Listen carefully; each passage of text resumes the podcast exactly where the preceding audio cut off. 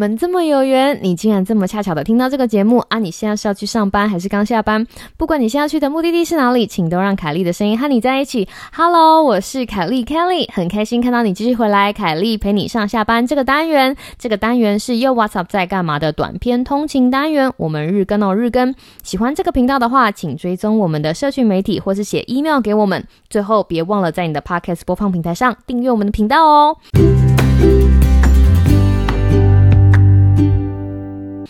Hello，各位听众朋友，大家好啊！我是凯莉，我回来了，嘿嘿。上个礼拜呢，非常感谢本频道的化学超男子来帮我代班，这个凯莉陪你上下班。非常的精彩，如果你没有听的话，本频道的上下班其实是没有时效性的，欢迎大家回去听哦。只要有机会的话，让这些节目陪你上下班，其实是一个很不错的体验呢。那为什么我上个礼拜会想要请他们代班呢？其实是因为我看了一下我的行事历，上个礼拜我的行事历非常的疯狂，就是除了被客户死追猛打之外，还有一些其他的杂事必须要处理，所以我很勇敢的跟一些我能够说不的事情说不，这不是。是一天两天培养起来的能力，这也是经过了好长一段腥风血雨的过程，我才渐渐体会到说，哦，原来要说不需要这样。所以今天就是要来跟大家分享，在我人生中意会到我应该要为自己站出来说不的神秘时刻。那就让我们听下去吧。那在这个话题开始之前呢，我想跟大家聊一下那天发生在我跟娃娃鱼中间的小故事。娃娃鱼是我老公，那天他就问我说：“哎，Kelly 啊，你可不可以给我一个就是双标的例子？”我就跟他讲说：“哦，这个很简单，哦，纯属虚构哈，这例子纯属虚构。就是有一天我跑去一个阿姨家做客，然后我就在跟阿姨抱怨说：啊，阿姨，就是我长辈缘很不好，真的很担心我未来的婚姻会很不顺呢，怎么办？然后那个时候呢，那个阿姨就说：啊，不会啦，Kelly，我看你就是。是长得很斯文啊，对，又有礼貌啊，然后跟长辈又很有话聊，不会啦，不管你爱上谁，你一定会跟他家人处的很好的，他爸妈一定会非常喜欢你的。然后听到这个时候，我就跟这个阿姨讲说：“阿姨，那你同意我跟你儿子交往吗？”然后阿姨就大声在前说：“不可以。”就是，这就是双标，OK？这故事里面，阿姨纯粹是走一个就是我唬烂凯莉的心态，就跟凯莉讲说啊，你很棒啊，你不用担心啦，你知道，就他就是旁观者嘛，好棒棒哦，哈，一定有很多人喜欢你的。但是当凯莉跟阿姨讲说，阿姨，我跟你儿子在交往，阿姨马上就说不行，这就是双标，因为他对于普通的那些跟他没关系的路人，跟他自己觉得很重要的，必须要符合他媳妇标准的人，哈，有两套标准，这就是双标，哈。那为什么会提到这个双标的例子呢？我今天不是要攻击别人哦，不是。我觉得其实人或多或少都会有一些双标心态。那这些双标心态，当你察觉到了之后，你就要提醒自己说不可以，哈，不可取。这件事情很不可取，不可取是我的口头禅。但是我觉得更不可取的是把这样子的双标心态用在自己身上。换句话说，就是不好好的照顾自己。接下来就是我的故事啦。我在研究所负责教的课，有一部分是压力管理，然后这也就是为什么我们在频道里面有的时候会穿插一些压力管理的小知识。那个时候在上课的时候，你就会很认真跟学生讲说，你要说不啊，你要爱自己。我在一方面是一个老师，哈，跟那些死大学生讲这件事情，但是另外一方面，我用另外一套的标准在看我自己。现在从这个上帝视角来看。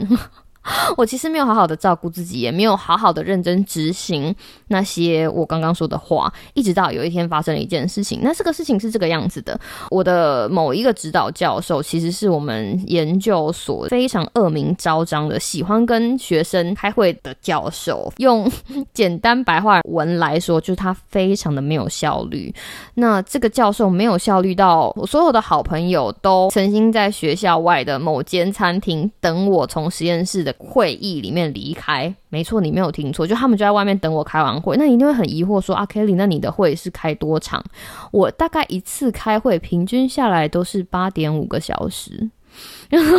或者是以上，Sam、Oreo、Paul 一姐、娃娃鱼，他们等我就是已经是家常便饭了。对，没有你没有听错，我老师开会大概就是八个小时、九个小时以上，所以很多时候都是早上八点半进实验室，然后跟他开会，然后开到晚上八点半或者是九点，类似这种的。然后我也不知道他为什么以此为乐。那天我印象很深刻，就是我生理期来，那大家嗯，我的听众女生们应该知道生理期。来有的女生很身体勇敢哈，就是身体生理起来没什么问题，但是我就是在生理期来的时候会身体很不舒服的那种女生。然后生理期来，然后那天早早的就进办公室跟老板聊天，心里有着一点点的期望，就是今天会不会有可能早一点结束哈。然后这个会议呢，就一直持续到了大概晚上，我都我中午都没有吃哦，就是哦，我们实验室是这个样，就是老师没有放人，基本上大家就不能走。然后那天是一对一的 meeting，好，然后我们就一直开开开开开开到晚上大概九点的时候，我饿了，我真的饿了，我整天都没有吃东西。但是我那时候我老板还没有要停止的意思，我就跟我老板讲说，老板老板，那个我今天一整天都没有吃东西，然后我现在生理期，哈，我非常饿又非常累，要不然这样，我们实验室附近有一个学校的素食店，我如果跑过去会花五分钟，然后我在那里点菜，在素食店外面吃完大概要十五分钟，然后再跑回来大概五分钟，这样我二十分钟之内会回来跟你继续讨论。这样可以吗？我讲完之后，他就跟我说不可以，他就跟我说不可以，你没有结束不能走。然后我当下真的觉得非常的，可能是因为身体不舒服，可能就是因为压力真的太大了，也可能因为当时就是整个情绪就冲上来，我就跟我老师说不，我非常累了，我要休息，我在现在我要暂停这个会议。然后我讲完之后，我老板就看着我，好，你要想看，这是一个非常戏剧性，他就眼眼睛看着我，然后把他的那个椅子，就是他那个椅子是有滚轮的椅子，把椅子然后从他的那个桌子前面一推，等于他往他的椅子往后一一撸，然后跟我讲了一句改变了我一辈子的一句话，然后他冷笑，然后跟我讲说，Kelly，我不知道原来你会说不诶。再跟大家讲一次，他跟我讲说，Kelly，我不知道你会说不诶。然后我那个时候听到这句话的时候，就是就像柯南脑袋不是会有一条线唰这样过去吗？我那个时候听到这些这句话的时候，脑袋呈现一个断线的状况，我就觉得说，哇，你真的是哔哔哔的，这个人真的太过分了吧？然后他讲完这句话之后，就说，好吧，那今天就先停吧，你明天早上八点半再过来。然后我。在那个时候，我真的不知道我哪里来的勇气，因为隔天会更不舒服。我就跟他讲说，我明天不行，后天再说。然后我就收收包包，我就走了。然后其实我从走回宿舍的路上，我不知道我有没有哭，我现在我已经忘记了。我觉得更多的。状况是震惊，因为在我研究所之前，我一直觉得我是一个就是很认份做事的好学生，我把该做的事情、自己的本分都照顾很好哈。而且因为我你知道我念研究所有拿奖学金，所以一直觉得把自己事情做得好、做得 OK 是我的本分。但是我不知道，我提供的好意在老师的眼里竟然是哦。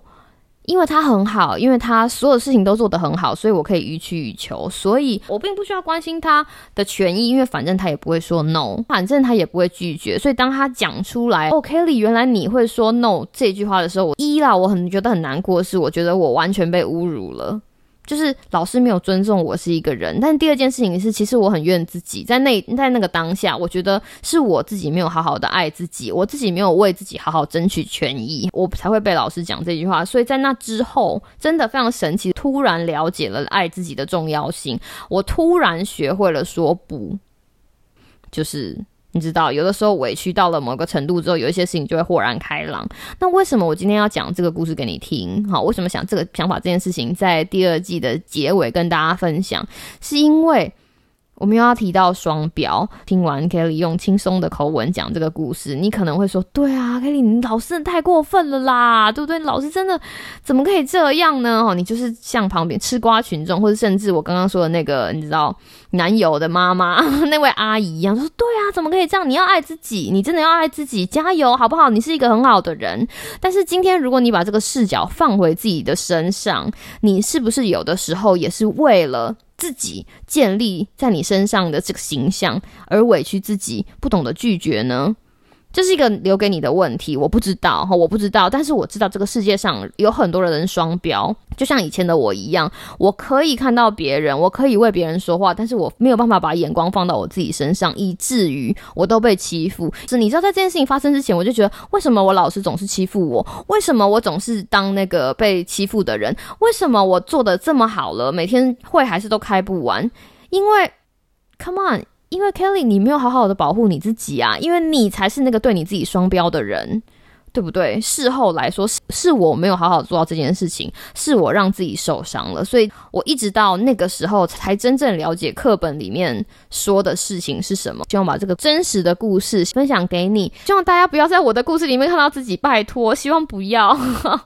但是如果你在我的故事里面发现你总是会比较温柔的对待别人，但是总是没有那么温柔的对待自己，或者是发现你总是没有那么勇敢的站出来自己保护自己，而放任别人抓着你善良的优点欺负你的话，请你把你自己从我那个烂故事跟烂剧本里面拖出来，从今天开始好好的爱自己，保护自己吧。这是今天的凯丽陪你上下班，我希望你有个美好的今天跟明天，那我们明天再见喽，拜拜。